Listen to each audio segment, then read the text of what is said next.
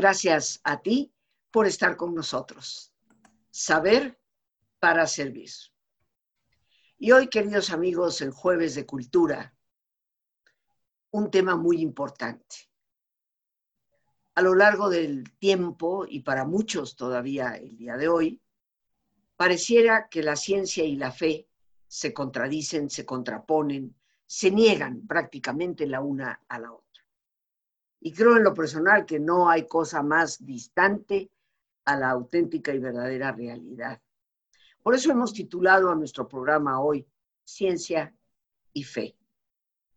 Es un tema de cultura ancestral y es un tema muy importante para la cultura actual. Y en este programa estamos de súper manteles largos. Nos visita un gran amigo que ya ha estado con nosotros anteriormente en el programa y que hoy le agradezco enormemente nos regale de su tiempo para compartir. Él es el doctor Jorge Guillermo Ibáñez Cornejo. Y créeme cuando te digo que he hecho un tijereteo tremendo de su currículum, porque si no nos llevaríamos muchos minutos.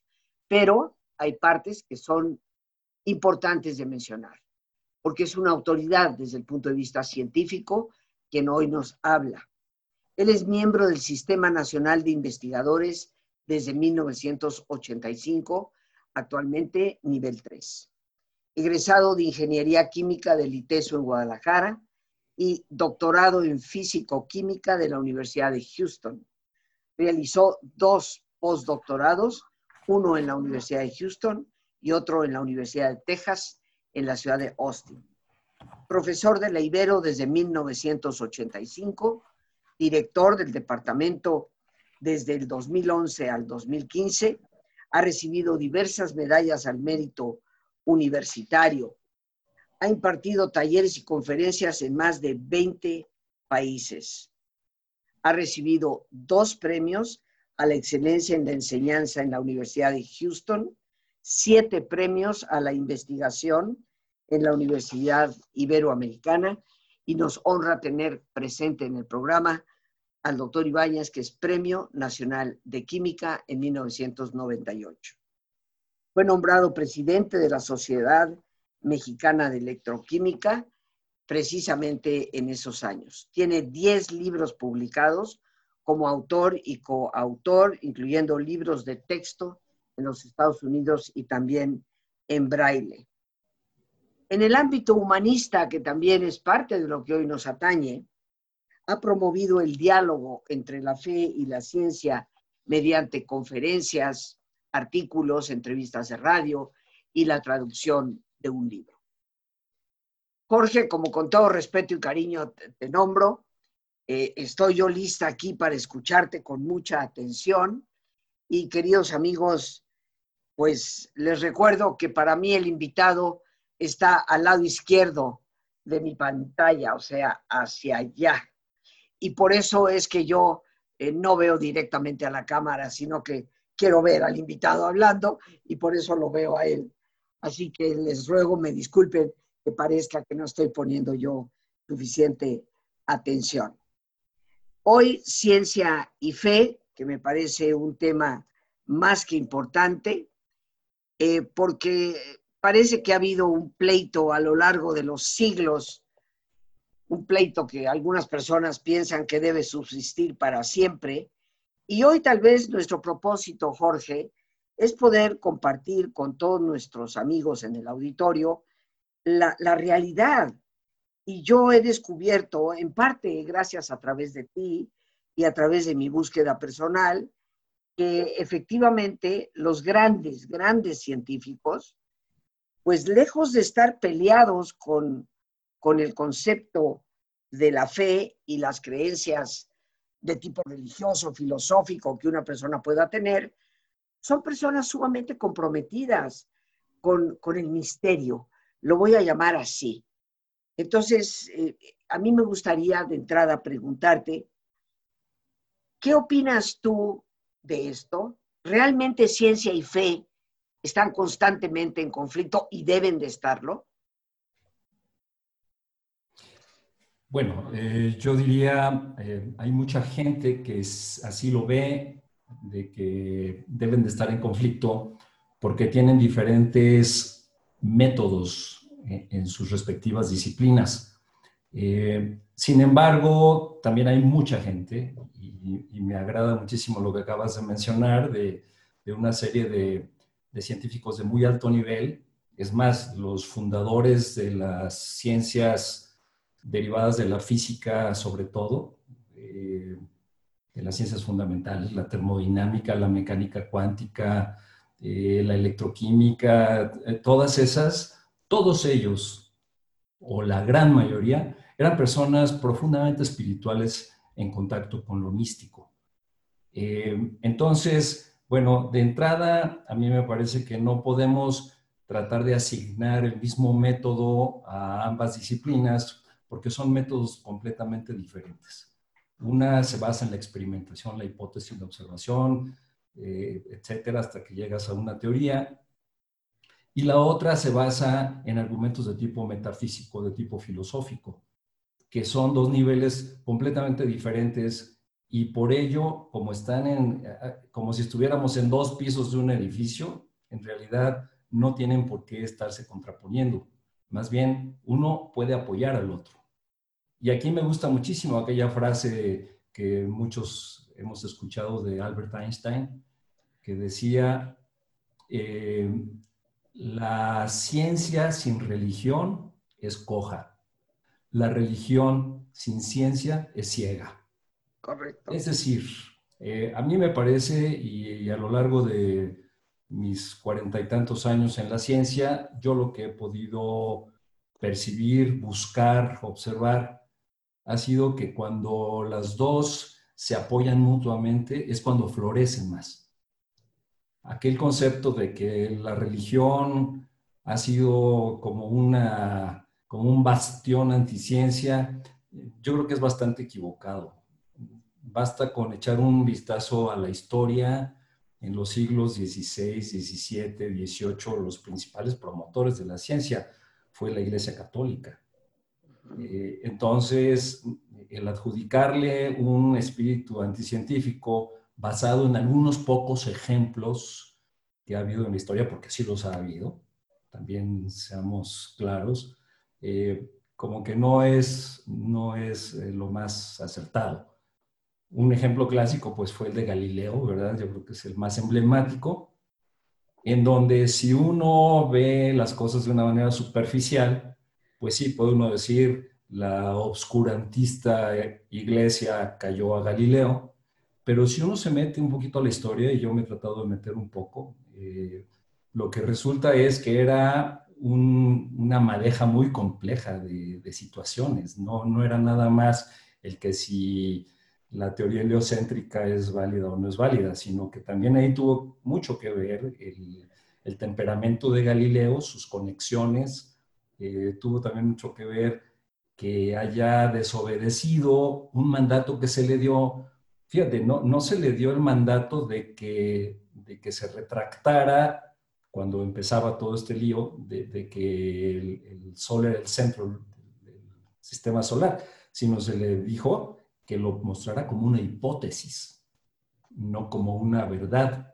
Y ni siquiera el mismo Galileo tenía las pruebas contundentes entonces, cuando se le pide eso y él de alguna manera trata de continuar eh, en esa línea, es cuando viene el choque, ¿verdad? Y sí, finalmente aquel juicio de retracción pues fue una cosa horrible y, yo creo que la iglesia sí cometió un grave error en la manera como se hizo, pero de eso a decir la iglesia obscurantista trataba de obstruir las ciencias, yo creo que hay, hay mucho espacio entre una cosa y la otra. Claro.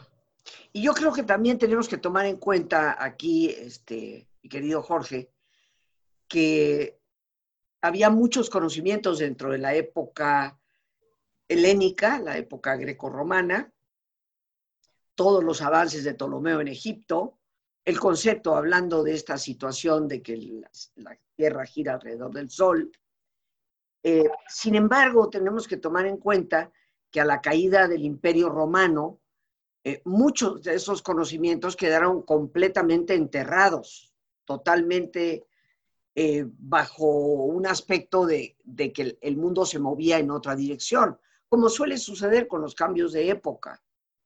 Y es curioso que sea la Edad Media, que la llamamos Edad Oscura, que fue oscura en muchos aspectos, pero son esos monjes escribanos de tantos monasterios los que empiezan a rescatar las obras antiguas, empiezan a ponerlas por escrito en, latín, que, venían del griego, empiezan a, acumular esa biblioteca riquísima y obviamente el renacimiento es como el resultado de esa recolección que se, se vuelca sobre el clasicismo, pues se llama época un poco neoclásica, aunque no, no en arquitectura y en arte, pero sí eh, el, vuelco que da eh, las personas a observar de nuevo la cultura greco-romana.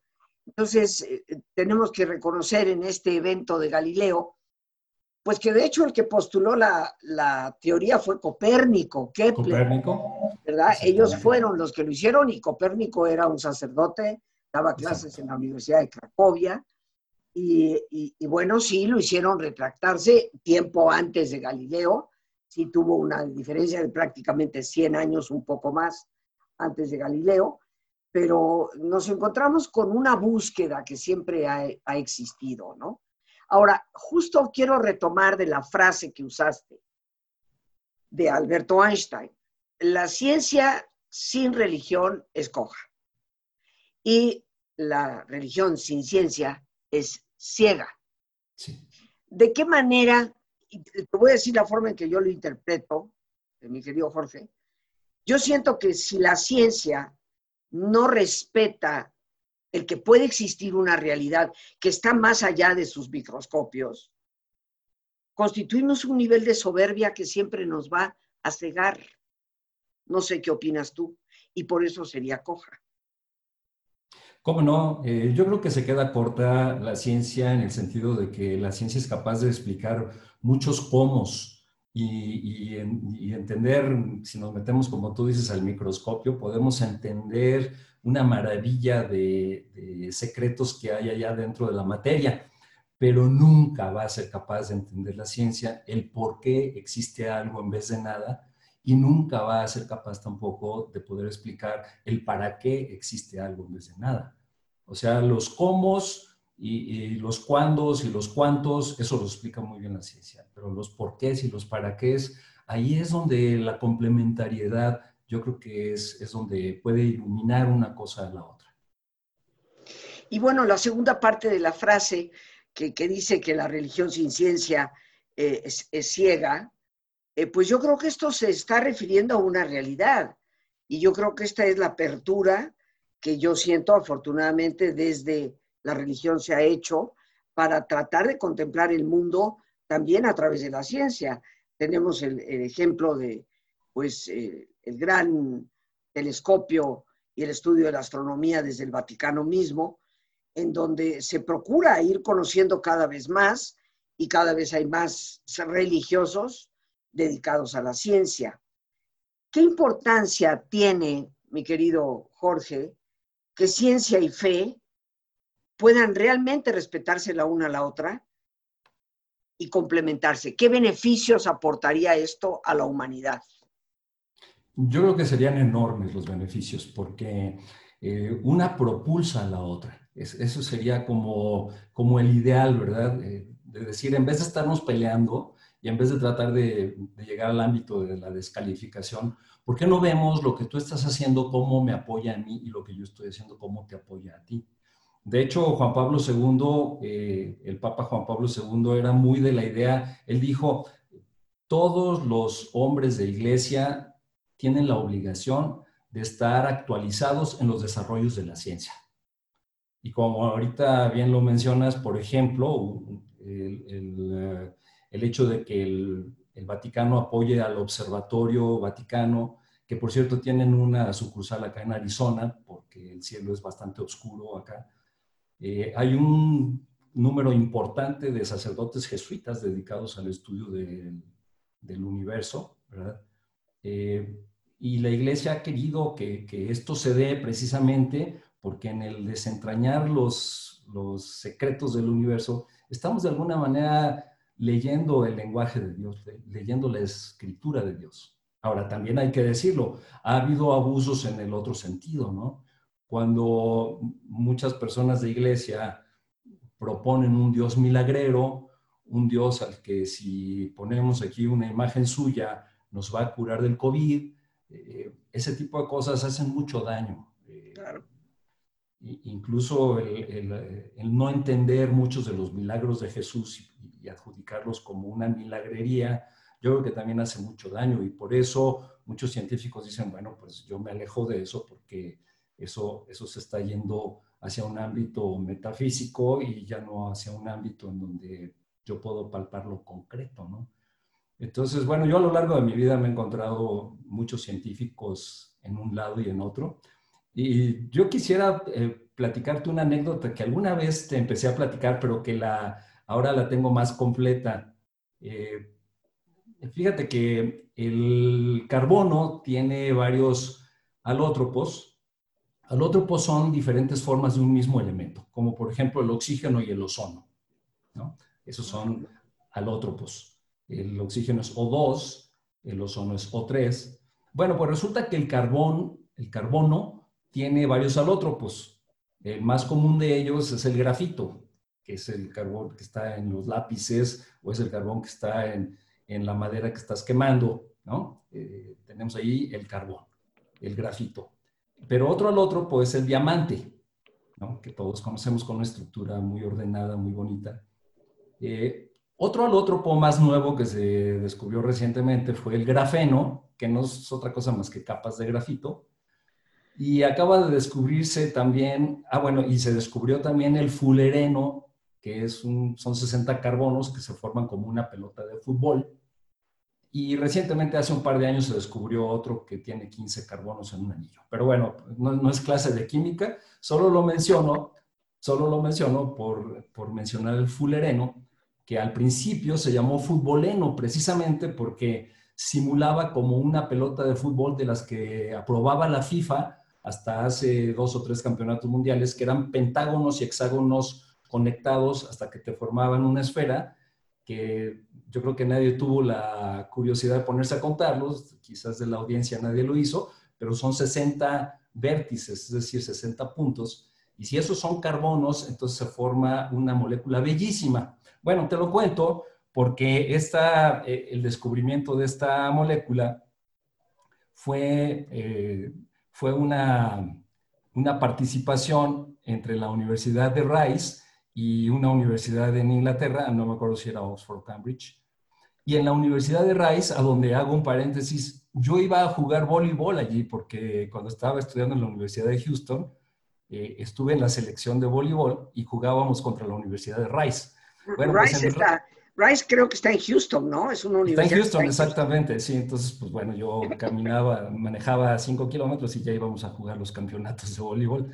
Bueno, pues allá en la Universidad de Rice estaba el doctor Richard Smalley eh, y él tenía un equipo muy importante con el que el doctor Harold Croto de Inglaterra vino, hicieron experimentos y encontraron que era el famoso fulereno, ¿verdad? Bueno, te lo platico porque ellos dos eran radicalmente diferentes en sus posturas, ante, este, eh, ante esta relación ciencia-religión. Eh, Richard Smalley era una persona profundamente religiosa, profundamente religiosa.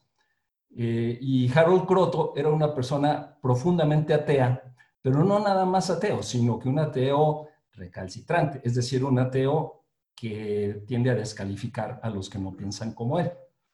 Entonces, a mí me tocó conocer a Smalley cuando estaba yo en Houston y me tocó conocer a Croto en un evento mundial de la Unión Internacional de Química Pura y Aplicada que se llevó a cabo en la Universidad de La Sapienza en Roma. Estábamos ahí todos nosotros y el doctor Croto estaba dando la conferencia inaugural, la plenaria, y entonces eh, su tema era la química y la sociedad, y de pronto, así de la nada, empezó prácticamente a burlarse de cualquier persona que tuviera alguna convicción religiosa. Y, yo pensé, no se vale, no se vale. En primer lugar, este es un congreso de química y en segundo lugar, lo primero es el respeto, ¿no? Entonces, bueno, yo me puse a revisar el libro que alguna vez te compartí, que tradujimos sobre la dimensión espiritual de grandes científicos, y, encontré una frase de Smalley y dije, se la voy a leer ahorita que termine. La frase de Smalley era la siguiente. Dice, el propósito de este universo es algo que solo Dios sabe con certeza, pero es cada vez más claro para la ciencia moderna que el universo fue exquisitamente afinado para permitir la vida humana.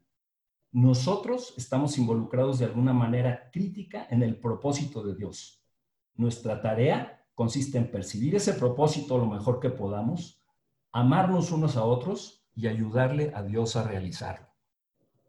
Ese fue el concepto ¿eh? precioso de Richard Smalley. Bueno, pues entonces le dan el premio Nobel a él y a Harold Croto por el descubrimiento del fulereno. Yo estoy en ese congreso en La Sapienza y, Croto empieza a decir este tipo de cosas y dije, no se vale. Entonces, eh, al final de la conferencia, dice el moderador, hay lugar para una sola pregunta. Bueno, pues éramos 400 o 500 de todo el mundo. Yo quería decirle al profesor Croto que eso no estaba yo de acuerdo con lo que estaba diciendo. Yo quería defender mi derecho de creer y casi brinco para que me dieran el micrófono. Y bueno, ya dice el moderador, denle el micrófono a aquel. Y ya me dan el micrófono. Yo le digo, doctor Croto, yo creo que lo primero entre las personas es el respeto. En segundo lugar, eh, yo pienso que la ciencia, eh, la ciencia por sí sola, hay muchas cosas que no puede, que no puede explicar.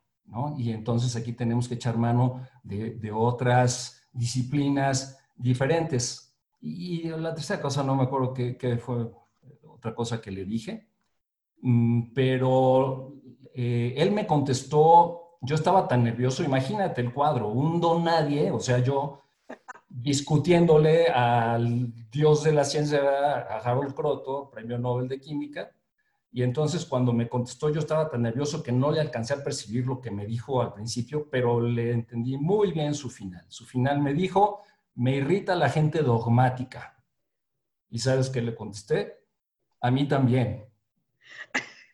Claro, claro. Entonces el moderador dijo, se acabó, nos vamos al descanso. Entonces yo me quedé muy tenso. Dije, bueno, este grupo me va a aislar eh, por haberme enfrentado al premio Nobel en público. Ni modo, yo defendí mi derecho de creer y además yo pedí respeto, ¿no? Y bueno, pues no, resulta que empezaron a llegar varias personas de diferentes países a decirme, qué bueno que le dijiste eso, se pasó, se le pasó la mano al doctor Croto, eso es falta de respeto, y ya me empecé a calmar. Y bueno, ya me acabé de calmar cuando a los pocos meses eh, empezaron a planear el siguiente Congreso Mundial de la IUPAC y a mí me invitaron de plenarista. Entonces dije, bueno, ya, ya no me excluyeron, Pero lo que te quiero decir es, dos personas que hicieron el mismo trabajo, que les dieron el premio Nobel por lo mismo, unas posturas completamente opuestas, totalmente opuestas. Entonces, yo en mi vida personal, ¿qué es lo que he elegido? Bueno, yo he elegido profundizar en este diálogo, porque yo creo que ahí es donde está la riqueza, en el diálogo. Y acaba de ofrecer un diplomado, eh, el Consejo Pontificio de la Cultura, con la Universidad eh, Teológica de Cataluña, sobre el, el diálogo ciencia-fe. Entonces, bueno, pues tomé el diplomado, me da muchísimo gusto compartirte que ya lo concluí. Y es una beta, Gracias. Es una beta que quiero seguir explorando en mi vida porque creo mucho en esto. Eh, yo creo que es urgente que haya personas en ese sentido como tú. Y estoy pensando en ese semidiálogo, lo voy a llamar semidiálogo, entre tu persona y el doctor Proto en ese evento tan importante en la Universidad Sapiencia en Roma, que te dice, no me gusta la gente dogmática, pero qué incapacidad a veces tenemos, queridos amigos, de vernos a nosotros mismos. Porque si yo me paro frente a un grupo y descalifico a X número de personas porque no va de acuerdo al cristal con el que yo miro la vida, estoy siendo dogmático. Y por eso su respuesta fue, eh, pues para mí, genial. Él te dijo, no resisto a la gente dogmática y tú le respondes, pues yo tampoco. Porque sin darnos cuenta somos tan dogmáticos como el otro. Y bueno, yo creo verdaderamente, eh, Jorge, con mis pocos estudios que tengo en física, porque son muy pocos, yo me he dedicado por entero a las humanidades, sin embargo estuve en la Facultad de Medicina un par de años y me ha interesado siempre la ciencia. Si te metes a estudiar cosas como la física cuántica y cómo te pretende interpretar la realidad, pues resulta ser más mágico que cualquier concepto religioso. Es impresionante, ¿no? Entonces llegas, al punto, llegas al punto del misterio. Exactamente. Y además, y además eh, estamos como creyendo que estamos parados sobre bases sólidas cuando emitimos una teoría científica, pero esas teorías a los 20 años se destruyen y resulta que no era cierto y entonces empiezas otra nueva. Entonces, el poner mi fe en una teoría que a los 20 años, quién sabe, ya me la cambien, yo creo que no es lo óptimo. Claro. Pues mira, ¿qué te parece si nos damos una pausa para hacer nuestro ejercicio de relajación, en donde voy a compartir con ustedes, queridos amigos, algunas frases de grandes científicos, todos ellos ganadores de premio Nobel, entre ellos muy conocidos como Werner Heisenberg, Alberto Einstein y el doctor Shahu, ¿verdad? ¿Lo estoy pronunciando bien? Swallow. Swallow. ¿eh? También, también este, ganador de Premio Nobel en Física. Y vamos a ver qué nos dicen ellos. Frases profundas para reflexionar. Así que si les parece, queridos amigos, nos ponemos cómodos y si te es posible hacer el alto completo y total, que mejor que cerrar tus ojos. Y en una posición cómoda, con tus ojos cerrados, toma conciencia de tu respiración del entrar y el salir del aire en tu cuerpo. E imagina cómo al inhalar, así como llevas oxígeno a todas tus células, inhalas también serenidad para tu mente. Al exhalar, así como tu cuerpo se libera de toxinas, imagina cómo en ese aire que sale, te liberas también de todas las presiones y todas las tensiones. Respira profundamente y relaja tu cuero cabelludo. Todos los músculos que cubren tu cabeza.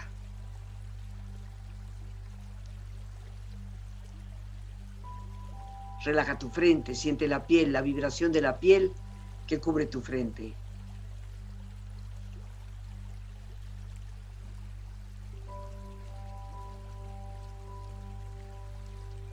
Relaja tus párpados, los tejidos que rodean tus ojos.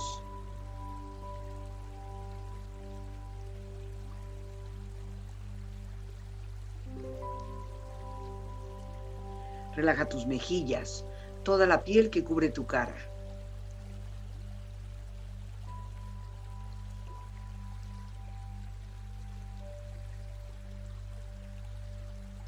Relaja tu cuello y tu garganta.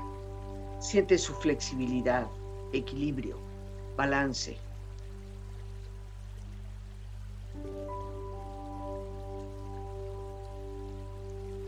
Relaja tus hombros, brazos y manos, así como tu espalda.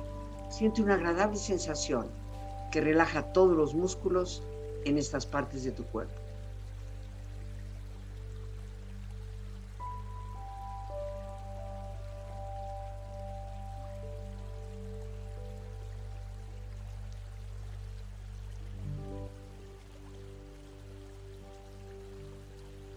Relaja tu pecho exterior e interiormente, relajando todos los músculos, imaginando a todos tus órganos internos funcionar rítmica y saludablemente.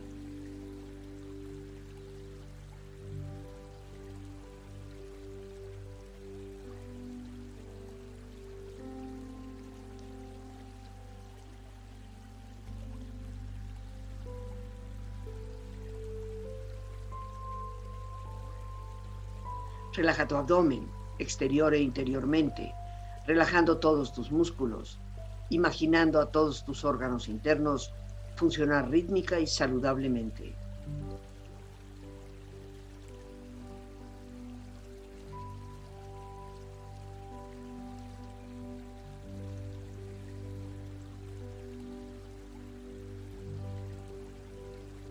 Relaja tus muslos, tus rodillas, Siente la piel, la vibración de la piel en estas partes de tu cuerpo.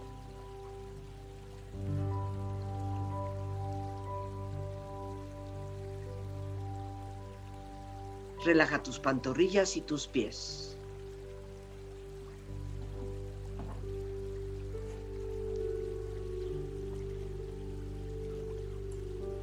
Y con tu cuerpo profundamente relajado, proyecta en tu mente la imagen de un lugar ideal para el descanso. Una escena de belleza y paz. Siente estar ahí.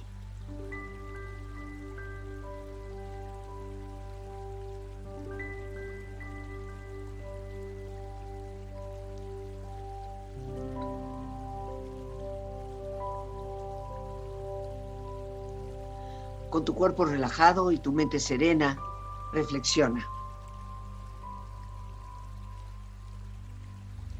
Afirmaba Werner Heisenberg, el primer trago de la copa de las ciencias naturales te volverá ateo. Pero en el fondo de esa copa te espera Dios.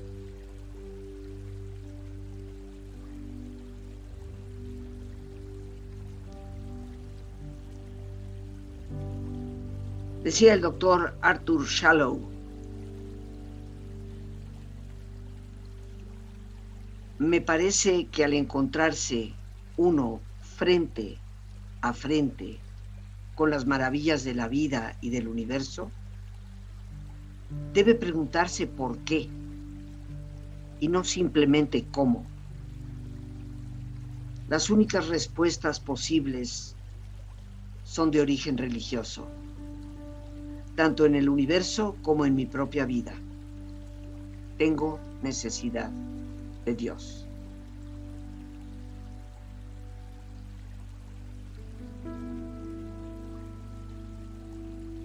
Alberto Einstein. Todo el que está seriamente involucrado en la búsqueda de la ciencia se convence de que un espíritu se manifiesta en las leyes del universo. Un espíritu muy superior al del hombre, frente al cual uno con nuestros momentos o grandes poderes debe sentirse humilde. Respira profundamente. Relájate bien. Y con esta experiencia empieza lentamente a estirarte, brazos, manos, piernas y pies, moviendo tu cuello, bostezando si lo deseas, haciendo que tu cuerpo retome su nivel de actividad habitual hasta muy lentamente abrir tus ojos. Ojos abiertos, bien despierto, muy a gusto, bien descansado y en perfecto estado de salud, sintiéndote mejor que antes. Continuamos aquí con el doctor Jorge Ibáñez. Les recuerdo, Premio Nacional de Química en su momento, un hombre más que reconocido en México e internacionalmente como científico, pero también un hombre de fe.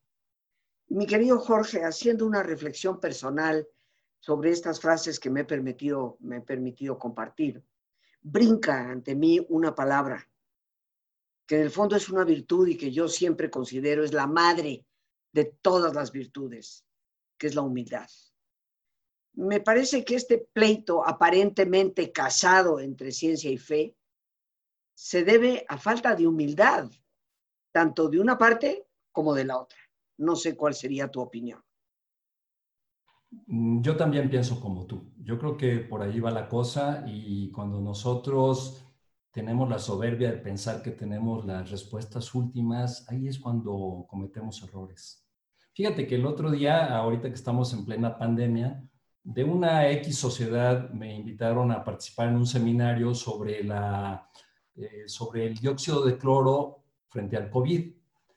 Bueno, pues empezamos a discutir los aspectos científicos y etcétera, pero aquello tomó un giro tan, digamos, tan radical, que yo preferí dejar al grupo con el que estaba dialogando esto, porque me parece que no podemos ser supremacistas científicos, ni tampoco podemos basarnos en pura evidencia anecdótica. O sea, aquí tenemos que estar abiertos de los dos lados. Así también la ciencia y la fe tienen que estar abiertas. Así como ahorita te puse el ejemplo del doctor Croto, como era un caso pues, extremo de antagonismo, eh, también del otro lado, por ejemplo, el doctor Christian Affinsen, que recibió el Premio Nobel de Química a mediados de los 50 eh, o algo así, él, él, una vez dijo, solo un idiota puede ser ateo.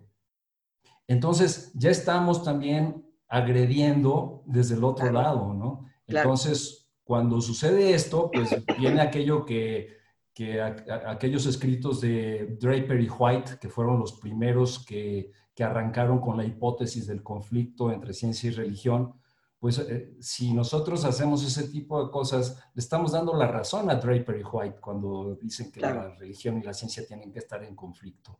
Lo cual, pues, eh, en mi vida y en la vida de muchos de mis amigos, varios de mis amigos han sido premios nacionales de diferentes especialidades y me consta que son gente de fe. Entonces, em, eh, tenemos que tener esa apertura para dialogar y también, por ejemplo, cuando habla uno de los libros sagrados, no podemos tomarlos como una evidencia científica. Claro. Si en la Biblia dice, por ejemplo, que para ganar una batalla eh, Dios detuvo al sol para que se hiciera, para que hubiera más tiempo de día, para que los filisteos y no sé qué, eh, pues esas son maneras de expresar del autor que lo escribió. No es que Dios haya detenido al sol, imagínate, nada más. Como yo digo, el sol ya estaba detenido. Es que yo tuve justo esa discusión con una persona muy fanatizada con la Biblia y le dije, pues perdóname, le dije, pero el sol siempre estuvo el detenido. estaba detenido, exactamente. Sí, sí. Es decir, eh, tenemos que estar como en un diálogo muy fecundo y muy positivo, más que viendo a ver en dónde agarramos algún error del otro. ¿no? Como aquel famoso juicio Scopes. No sé si tú lo, llegaste a escuchar, el juicio Scopes en los, Estados Unidos. No. Eh, cuando sacaron la ley que prohibía enseñar la evolución en las escuelas en, en los Estados Unidos, no me acuerdo, fue, debe de haber sido a principios del siglo pasado, una cosa así. Sí, sí, a finales del 19, principios del 20. Por allí. Se, eh, presentó. entonces sacaron esa ley y entonces eh, una agrupación estadounidense que me parece que se llama la American Civil Liberties Union, publicó en un periódico un anuncio pidiendo a algún voluntario que, que explícitamente enseñara la teoría de la evolución para que fuera ahí la autoridad y lo encarcelaran y entonces poder hacer un juicio contra esa ley. Claro. Pero fíjate, esto es que pidieron un voluntario, no es que la autoridad anduviera metiéndose a las escuelas a ver quién estaba enseñando eso. Entonces ese juicio Scope se le dio como mucha difusión, como diciendo, mira nada más los fundamentalistas fueron a buscar en las escuelas y agarraron a este porque estaba enseñando evolución. Entonces, yo, yo no es que esté defendiendo esa ley para nada. Lo que estoy defendiendo es la verdad, la verdad histórica. Entonces, hay que documentarse. Y fíjate, ya por último, porque el tiempo se nos va, mi querido Jorge, eh, usaste una palabra que para mí es muy significativa hace un ratito, para esas personas que creen en el Dios milagrero. Y yo aprendí esa palabra de quien fue mi guía y maestro durante 25 años, el padre Rafael Checa, que la usaba precisamente para hablarnos de que no debemos creer en un Dios milagrero. Eh, y cuando hablamos, por ejemplo, de la experiencia de Jesús y su curación de enfermedades, si las sacamos del contexto milagrero, nos vamos a ir a comprender una de las razones fundamentales de esa curación. Hoy, ya hablo desde mi especialidad, en el área de la psicología, hoy la psicología afirma cuán importantes son las creencias positivas de fe, remarco lo de positivas, no las creencias de temor y de culpa, sino las creencias de fe positivas para poder sanar. Y esto me retrae a lo que yo misma leo en mi Biblia, las palabras de Jesús, tu fe te ha salvado. Y hoy la ciencia nos viene diciendo que la fe juega un papel importantísimo para la salud del individuo. No sé eh, cuál sería tu opinión como para cerrar este programa y comprender que ciencia y fe pues son la misma la, creación de un mismo ser. ¿Cómo no? Lo que tú dices es lo que decía Telar de Chardin. Sí, cómo no, yo, estoy muy de acuerdo contigo eh, y yo creo que lo, lo importante para, para, toda la gente debería de ser de esto que aprendo, de esto, cómo guía mi, mi actuar, ¿no? Yo no me voy a pelear con ninguno de mis compañeros científicos por, porque si Jesús, eh, si los huesitos de Jesús se volvieron a juntar y salieron de la tumba resucitado, a mí lo que me importa es que Jesús está vivo. Entonces, esas otras partes eh, realmente para mí ni siquiera vale la pena ponerme a pelear. Como que hay que ver hacia adelante, hay que ver esto como humanidad, cómo nos ayuda a crecer. Yo creo que esa es la clave, ¿no? Hay que tomar, queridos amigos, aquello que nos ayuda a ser mejores, a crecer en nuestro conocimiento, pero con un conocimiento, de acuerdo a lo que ustedes bien saben, es mi propia filosofía, saber para servir. Un conocimiento que nos edifique y que nos ayude a comprender cada vez mejor el gran misterio. Pero, como decía Max Planck, para el científico, Dios está al final de todo, para el creyente está al principio de todo, pero está. Eso es lo que realmente cuenta e importa. Jorge, yo te quiero agradecer enormemente tu participación en nuestro programa. Espero que se pueda repetir y que compartas con nosotros algunos otros temas que desde el punto de vista científico son importantes para nuestro, nuestro conocimiento. Cómo no, encantado y al contrario, muchísimas gracias por tu invitación. Un abrazo muy fuerte y amigos, pues vamos a despedirnos ya, como siempre, las gracias a Dios por este espacio que nos permite compartir, las gracias a nuestro extraordinario invitado, el doctor Jorge Ibáñez, en este jueves de cultura, y las gracias a nuestra productora Lorena Sánchez, a ti, el más importante de todos. Una vez más, gracias, muchísimas gracias por tu paciencia al escucharme y por ayudarme siempre a crecer contigo. Que Dios te bendiga.